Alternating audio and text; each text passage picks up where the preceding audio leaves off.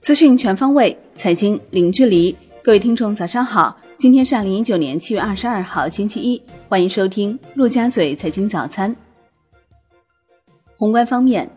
有关方面表示，已有有关中国企业根据国内市场需要，向美国出口商就采购农产品询价，并根据国务院关税税则委员会相关规定，申请排除对拟采购的这部分自美进口农产品加征的关税。中方有关部门表示，希望美方与中方相向而行，切实落实美方有关承诺。新华社刊发新时评文章称，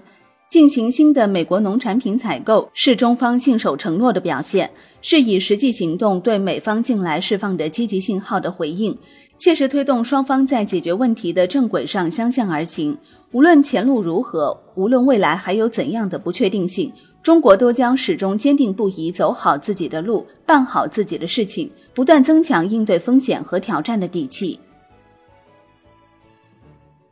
在已公布上半年 GDP 数据的十八个省份中，河南、四川两省 GDP 总量超过两万亿元，九省份 GDP 总量超一万亿元，重庆和天津历史首次在半年内突破万亿元大关。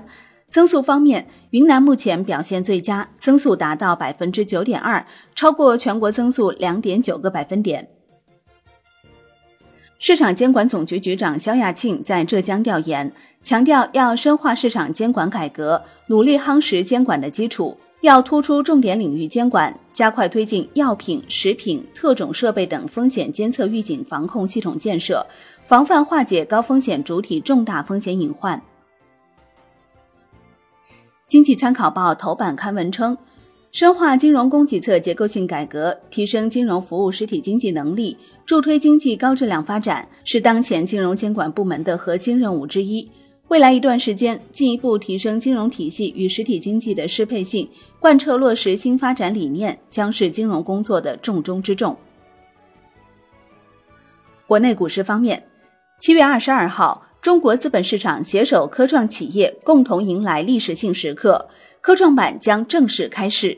二百五十九天星夜兼程收获的改革创新成果，也将在今天的鸣锣声中接受检验和祝贺。据券商中国消息，上周六科创板通关测试顺利。多家券商的系统容量都提升到历史峰值水平的三倍以上，其中中信证券的容量设计达到比照普通主板股票六倍以上的请求量。微星生物公告，科创板上市股票代码确定为六八八三二一，初步询价时间为七月二十六号，网上网下发行申购时间为七月三十一号。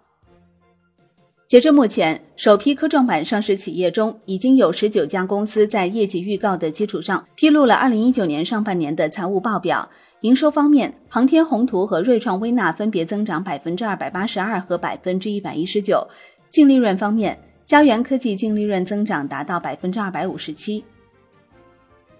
首批十三家科创板公司流通股比例超过百分之二十。其中，福光股份以百分之二十三点零八的流通比例领先。另一方面，主业为集成电路领域的蓝启科技以百分之六点五八的流通股比例，成为首批上市的科创板企业中比例最低的一家。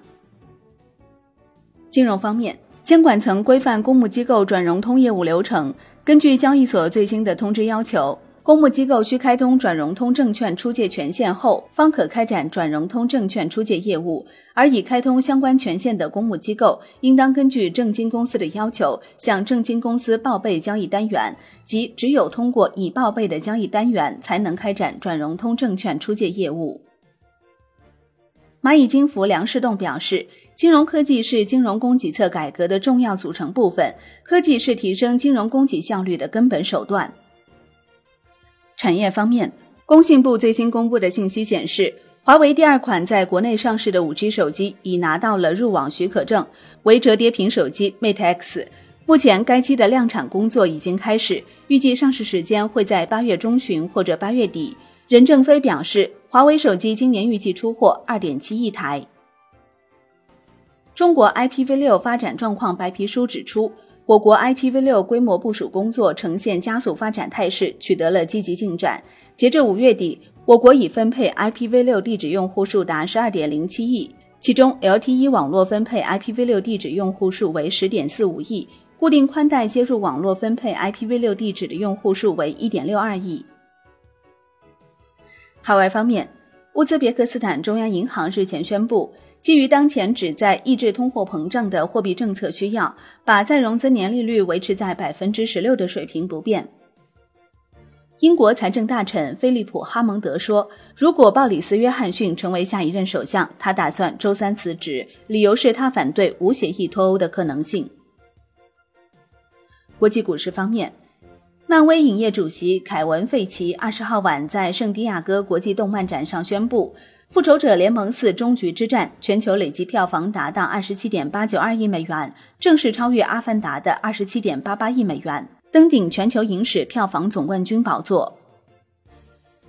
三星最快将于今年九月份关闭在中国的最后一家手机工厂，目前已在做最后的清算工作。工厂从今年五月份开始跟工人沟通关闭消息，预计今年九月份整个工厂将会完全关闭。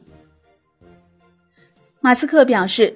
特斯拉未来全球总部应该在中国，而特斯拉未来 CEO 也应该是中国人。这个 CEO 应从工程师做起。中国已逐渐是电动车最重要的市场，希望特斯拉上有越来越多的中国元素，甚至是一辆看起来完全就很中式的汽车，甚至不排除这些产品会在中国首发。商品方面，据新浪报道，利比亚石油产量降至大约每天一百万桶，为五个月来最低水平，部分石油出口中断。债券方面。业内人士表示，外资银行有望获得债务融资工具 A 类主承资格。取得 A 类主承销业务资格的外资银行的业务范围将扩展至所有债务融资工具产品，不再仅限于非金融企业熊猫债。这是我国进一步扩大金融业对外开放的重要措施之一。好的，以上就是今天陆家嘴财经早餐的精华内容，感谢您的收听，我是林欢，我们下期再见喽。